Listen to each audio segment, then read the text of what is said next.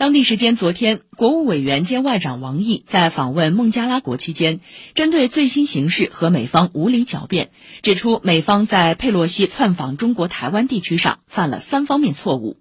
一是粗暴干涉中国内政；二是纵容支持台独势力；三是蓄意破坏台海和平。王毅强调。我们感谢各国对中方立场的理解和支持。在单边霸凌行径不时横行的今天，国际社会应就此形成更明确的共识，发出更有力的声音。